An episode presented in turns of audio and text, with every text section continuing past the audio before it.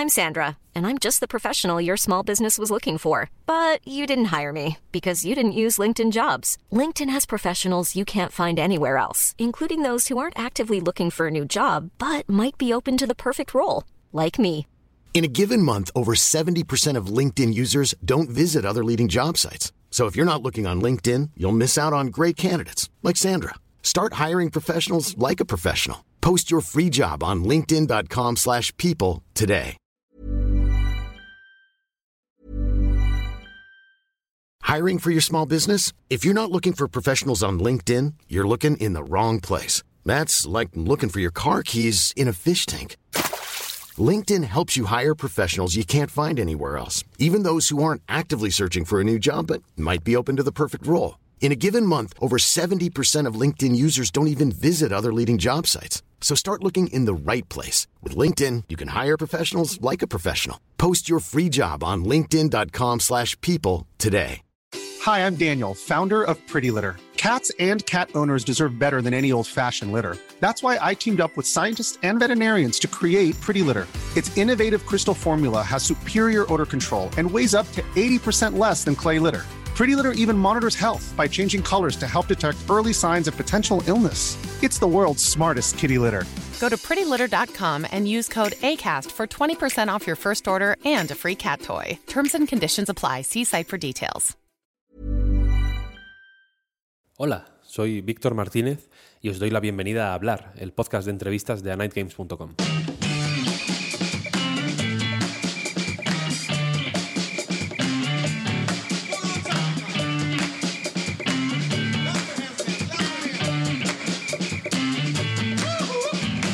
La idea de este episodio, en el que hablo con Laura González y Daniel Santigosa, parte de la organización del, del Indie Dev Day, era sencilla. Todavía con la muerte del E3 reciente me preguntaba cómo tiene que ser organizar un evento presencial ahora, después de haber pasado por una pandemia que hizo que, pues, verse con gente, estar en recintos cerrados o incluso salir de casa fueran experiencias radicalmente distintas a, a- a las que conocíamos de antes, ¿no? El Indie Dev Day hoy es uno de los eventos de referencia de, de Cataluña y de España, pero lleva más o menos poco tiempo en activo. El suficiente, eso sí, para que los momentos más complicados de la pandemia les pillaran en el ecuador de su existencia. Ya digo que la idea era hablar con Laura y con Daniel para encontrar las diferencias entre los eventos de ahora y los de antes y para ver cuánto ha acabado habiendo de cierto en eso de que íbamos a salir mejores de la pandemia, ¿no? Pero la conversación nos ha acabado llevando por muchos sitios, algunos inesperados, y gracias a la inteligencia de Laura y Daniel han salido más temas de los que habría podido prever por mí mismo. Estoy seguro de que vais a disfrutar de la charla, pero me voy a permitir destacar una idea en concreto, la de que es importante creérselo un poco y valorar lo que haces. No descubrimos América con esto, lo sé, pero creo que nos lo recordamos menos de, de lo que seguramente deberíamos. Si tenemos que quedarnos con algo, de momento, que sea con eso. Mientras, espero que disfrutéis del episodio. Vamos a hablar.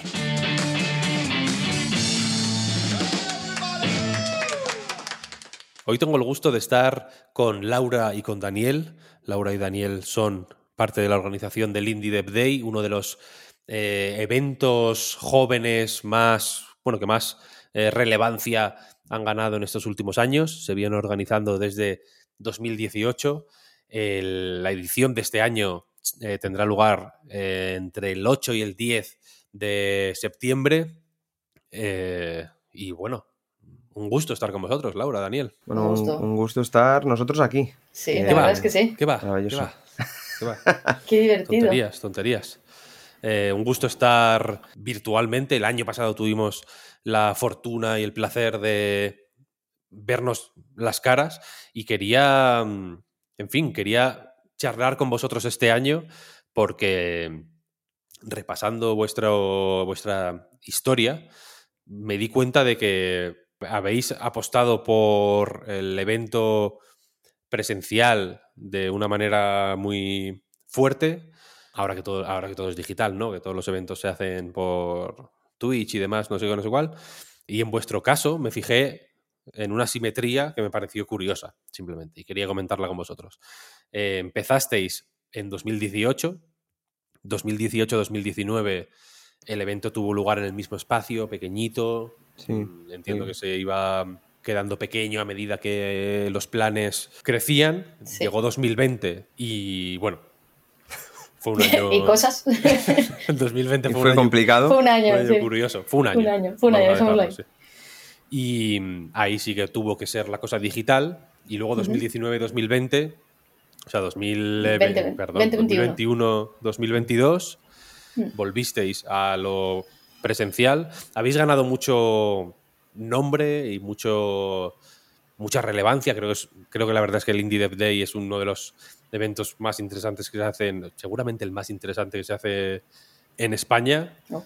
Y claro, ¿cómo ha sido o cómo es organizar un evento post pandemia?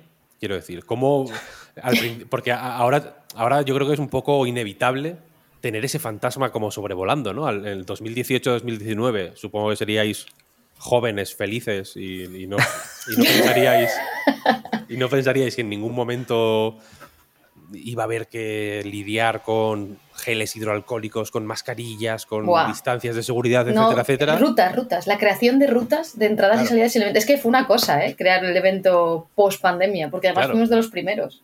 ¿Cómo, cómo, cómo- cómo lo vivís este- esta situación?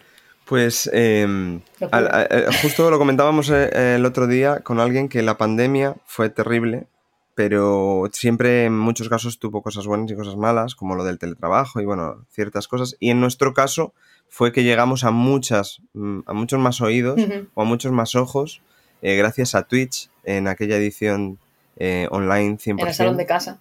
en el salón de casa eh, con americanas y calzoncillos. Y mm, ¿qué pasó? Que, que cuando volvimos, volvimos muy fuerte, con mucha, con mucha, mucho interés de, de todo el mundo que, que nos había conocido y, y no, ha podi- no había podido estar con nosotros. Muchos otros eventos funcionaron, como el E3, bueno, el E3, eh, todas las conferencias globales y las conferencias de, de empresas fuertes del sector funcionaron online. De hecho, ahora está costando siempre que, que vuelvan al físico. físico. Pero en nuestro caso, una, una frase que, que hablé hace ya dos años con, con Juan de la Torre y, y en algún momento estaba escuchando al equipo de The Construct Team en, en- en su podcast de Andar. Eh, Indie Day es una celebración de la comunidad. Es, creo que se puede resumir un poco, un poco así.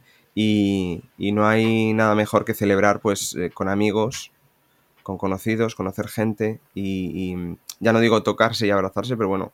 eh, Ahora sí, ahora se juntar, puede. juntar puñitos y la gente estaba muy necesitada de eso, nosotros también queríamos volver a eso. Pero es verdad que, mm, como comentas, mascarillas, gel hidroalcohólico, ahí compramos siempre de más por si acaso. Aún hay. Eh, las, las medidas de seguridad de los metros de separación, eh, lo del recorrido único para que la gente no se volviera a encontrar yendo marcha atrás, las reducciones de un 70% de aforo, De aforo. máximo. Eh, fue complejo, pero bueno, eh, intentamos lidiar con ello para que la gente no se quedara fuera. Eh, también nos vino bien, entre comillas, que em, algunas personas aún tenían miedo de venir y por tanto el evento no es- implosionó, Hmm. porque hubo algún momento de que casi cerramos puertas para que no entrara más gente y, y por eso en 2022 tuvimos que, que ampliar espacio eh, ocupando la vía pública Sí. y aún así, bueno, eh, se quedan quedó, ahí porque era que vino el año constantes pasado. quedan ahí constantes las imágenes de en vídeo y, y fotos de, El pasillo de, la muerte. de todo lo que todo lo que llenamos y, y lo difícil que era meter más personas dentro. Teníamos eh, suerte que, que había la zona, o sea, yo creo que tanto cuando hubo pandemia como, o sea, post pandemia como el post post pandemia, el año siguiente tuvimos suerte de que el recinto tenía bastante espacio al aire libre. Además habían peatonalizado la calle que está justo al lado y eso nos permitía, pues eso, pues que la gente, el clima de Barcelona acompañaba y que la gente pudiera entrar y salir y for- formar pequeños eh, corrillos fuera, lo que facilitaba mucho el tema de- del aforo interior de, de la sala, porque si no hubiera sido una locura. Sí, si solamente nos hubiéramos limitado al espacio físico de, de Cucheras de Sans, que era el espacio hasta el año pasado. eh, bueno, yo hay una cosa que, que llevo muy mal y es que la gente lo pase mal o tenga malas opiniones o, no pueda disfrutar de, de, las actividades y de lo que hacemos. Y la verdad, ver mucha gente que se queda fuera no, no, me, habría, no me habría gustado nada. Esto que dices me, me ayuda a enlazar un poco con la siguiente cuestión que quería plantearos, porque una de las cosas que me mola a mí del Indie Dev Day es que efectivamente se estaba cómodo, vaya, yo estuve cómodo, quiero decir, que no ocurre siempre, quiero decir, en estos eventos multitudinarios, entre comillas, ¿no? O, en los que hay un aforo eh, amplio. Parece que hay una prioridad o, un interés especial en, que se produzca un equilibrio apropiado entre multitud y, joder, que haya suficiente espacio para que ocurra lo que tiene que ocurrir, es decir, que se, que se pueda hablar, que la gente, que los estudios puedan hablar con la gente sobre los juegos que están enseñando. Ese es un poco la, eh, uno de los grandes reclamos es esta, este poner en contacto a la gente, a los estudios con la gente, ¿no? En realidad, a mí me sirvió mucho para pues hablar con, con la gente que estaba haciendo los juegos hmm. mientras los jugaba, ¿no? O mientras veía a alguien jugar. Eso fue hmm. muy, fue muy guay. Y no sé si yo, he pensado, yo pienso mucho en esto. A mí el, gel hidroalcohólico me, me ha cambiado la vida, me encanta. Llevo, a, todos los lados. sé que igual es un poco raro decirlo, vaya, pero pasé de no conocerlo, o de igual lo había usado alguna vez, no, pero no pensaba yo en gel, no tenía en casa, quiero decir. es un must.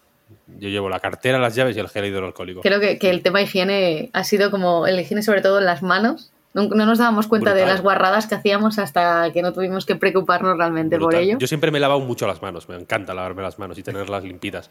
Pero, claro, siempre iba como, yo qué sé, iba a un bar y me iba al baño y me lavaba las manos. Y antes de salir me, las lavaba también. Pero este, ¿no? este botecito portátil de lavarte las manos en cualquier lado fue como, wow.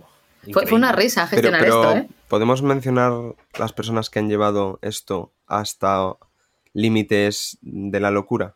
Bueno, a ver, quiero decir, la virtud está en, el punto medio, ¿no? En balancear.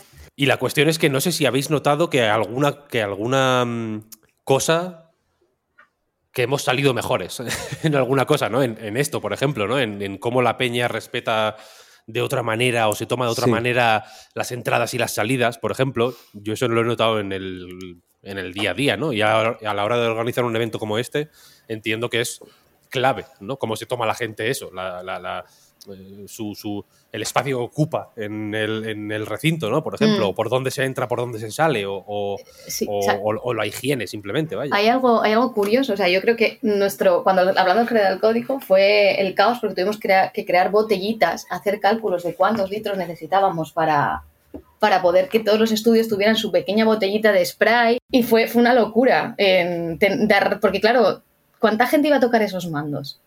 O sea, ¿cuánta gente iba a jugar en el mismo puesto? Y claro, se tendría que limpiarse de alguna manera. Entonces era en plan de, dimos como un mini cursillo a los estudios en plan de, esto es gel hidroalcohólico, cada vez que juega alguien tenéis que pasar el pañito con el gel, eh, echarlo en las manos de la persona, mantenerlo limpio, o sea, fue, fue una locura ese tema. Yo creo que, en los cascos, en, los cascos, ratones, teclados, en los mandos. El tema de los micros para las charlas que había protectores, porque claro, había cosas que ni siquiera nos, habíamos planteado, era un plan de ¿cómo? ¿Sabes? Porque bueno, por ejemplo, las gafas virtuales, eh, yo creo que ya antes prepandemia la gente las limpiaba, ¿no? Para, para poner un sitio a otro porque sudas con las gafas, con las gafas de realidad virtual.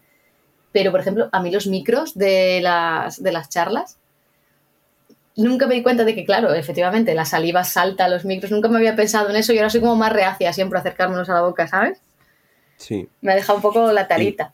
Y luego el tema del respeto por el espacio vital de, las personas y de, cómo entrar, decías, de entrar y salir del espacio, cómo entrar y salir de una conversación o de una relación con, personal con, la gente que, acude. Eh, yo he visto mucho más control y respeto a partir de la pandemia en cuanto a, a la hora de conocer o hablar con alguien, de eh, mano, abrazo, saludo, mm. eh, codito eh, puño.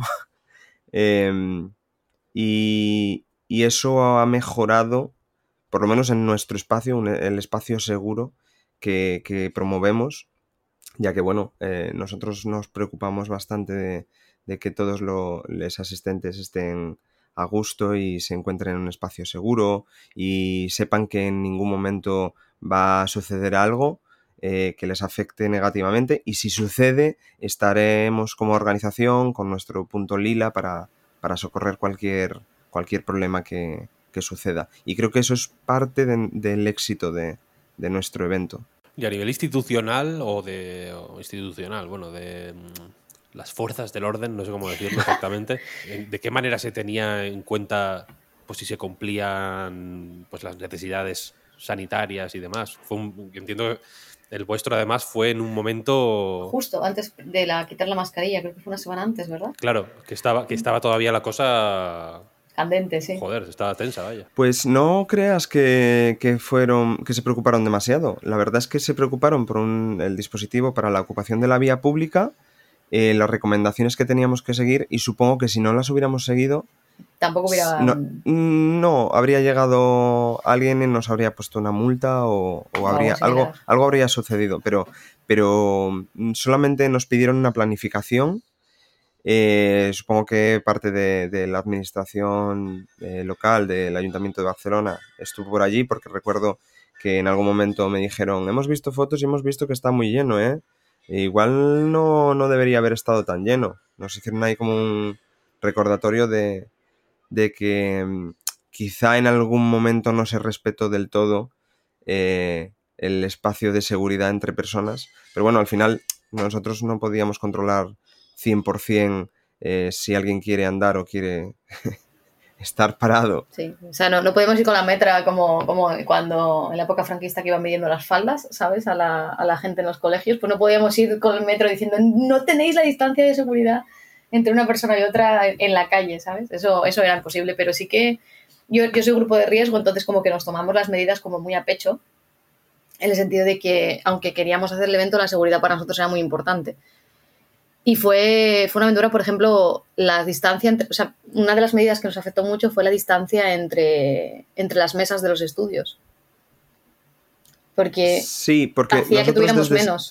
Desde siempre, como comentabas antes, Víctor, eh, la gente, los, los, estudios tienen como un espacio para poder hablar con los asistentes, eh, probar el juego y poder hablar con ellos. Eh, vemos que en otras ferias, tanto de este tipo como de otros, a los estudios se les suele dar un espacio de un metro en vertical, muy pequeñito, para que el asistente venga, juegue y ya hablas con él cuando acabe porque no puedes ponerte a, tu lado, a su lado ni, ni estar hablando con, con la persona. Y nosotros siempre hemos dado eh, un espacio extra para que la convivencia entre el estudio, que al final está ahí para conseguir y, eh, playtesting y, y feedback de, de, los asistentes, y que el asistente también esté a gusto en, en un espacio donde pueda bueno, pues, eh, moverse libremente y, y, y hablar con, con, los profesionales que están allí sin estar chocando codos con el stand de al lado. Hmm. Bueno, es un, es, es un lujo, quiero decir, ¿no? Es el nivel de dar ese espacio extra del que hablas en realidad es un lujo cuando podríais apretar más, supongo, ¿no? Y meter más y embutir, digamos, más, eh, más estudios. Que entiendo que, que, también ha sido. Bueno, habéis tenido que haber que hacer ahí un. Entiendo, un. Pues bueno, un cierto grado de eh, selección, porque el espacio es limitado y la mm. cantidad de estudios, entiendo que la cantidad de estudios que hay haciendo cosas interesantes, según lo veo yo, ahora si queréis lo comentamos, desde 2018 hasta aquí ha crecido, pero Sí. entiendo que también ha crecido la cantidad de estudios que quieren ir al Indie Dev Day, ¿no? que, quieren tener su, Su su puesto. ¿Cómo es elegir o... o- Complicado, diría yo. suena, feo, ¿no? Elegir. eh, Bueno, nosotros lo llamamos, nosotros lo llamamos criba. Criba, sí, una selección. ¿Cómo no es sé la criba? Vale. Bueno, nosotros siempre tenemos que hacer una criba. El año pasado, en un espacio, bueno, ya, ya lo viste, ¿no? En un espacio bastante limitado, eh, tuvimos que rechazar 40, 40 y algo sol- solicitudes que podían ser rechazadas de diferentes, por diferentes cosas, ¿no?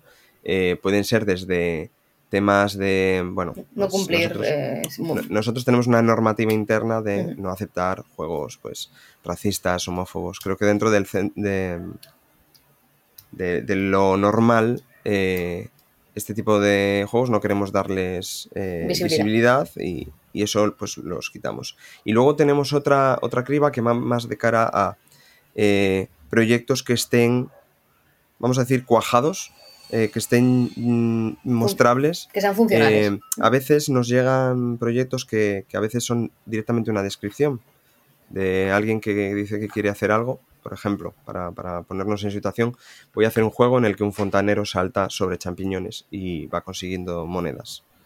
Eh, y eso nos lo mandan un mail. En un y, doc. En un doc, punto doc. Y luego eh, nos dice, yo creo que para septiembre estará hecho. Así que aceptar mi solicitud. Y, y, entonces nosotros valoramos esos proyectos y el estado de los proyectos para ver si en el tiempo que queda desde las solicitudes hasta, hasta la celebración de, de Indie Day eh, van a poder estar bien. ¿Por qué? Porque nos afecta negativamente a ambos. Eh, nosotros tenemos como feria unos stands de unos juegos que están rotos, que no funcionan, que no gustan, que, que, que no están madurados y el propio estudio está mostrando un prototipo que no funciona cada, cada dos minutos se rompe, tiene que apagar y volver a encender el ordenador. Eh, estas cosas no las queremos para ninguno de, lo, de los dos. El público no lo, va, no lo, va a entender tampoco, ¿no? Es normal que estén en esa fase, digamos, pero el público de un evento entiendo que tampoco va a ver crasheos. ¿no? Sí, no, no, claro, quizás, quizás, no es el espacio. El, el, el, un, un, evento general donde hay profesionales, familias, jugadores, eh, quizás no es el espacio donde mostrar este prototipo que, que, aún está un poco verde. Quizás otros, otros espacios, otras comunidades en las que debería, por las que debería pasar antes de irse a, a un evento. A un evento o una feria. Sí, las, las quedadas, siempre que nos llegan este tipo de, de solicitudes, recomendamos siempre que vayan a crea, creadores de contenido, de, o sea, las típicas quedadas de desarrolladores que suele haber por las ciudades, nos parecen como el lugar de, en plan de lleva tu prototipo que falla para poder tener feedback, para poder estar con gente que está también en el mismo... Si estás escuchando este mensaje es que estás en la versión en abierto de hablar. Lo primero, muchas gracias por el interés, pero la versión completa de esta entrevista, que dura eh, un poco más, se puede escuchar suscribiéndote a nuestro Patreon en patreon.com barra Reload. Si te suscribes, además de este podcast, tendrás acceso a todo lo que hemos publicado estos años en Patreon, que no es poco, a todos los programas que hacemos sin publicidad y en algunos casos con acceso anticipado y a más cosas. Échale un vistazo a patreon.com barra Reload para más información. Muchas gracias por el apoyo y nos escuchamos en el siguiente episodio. Hasta luego.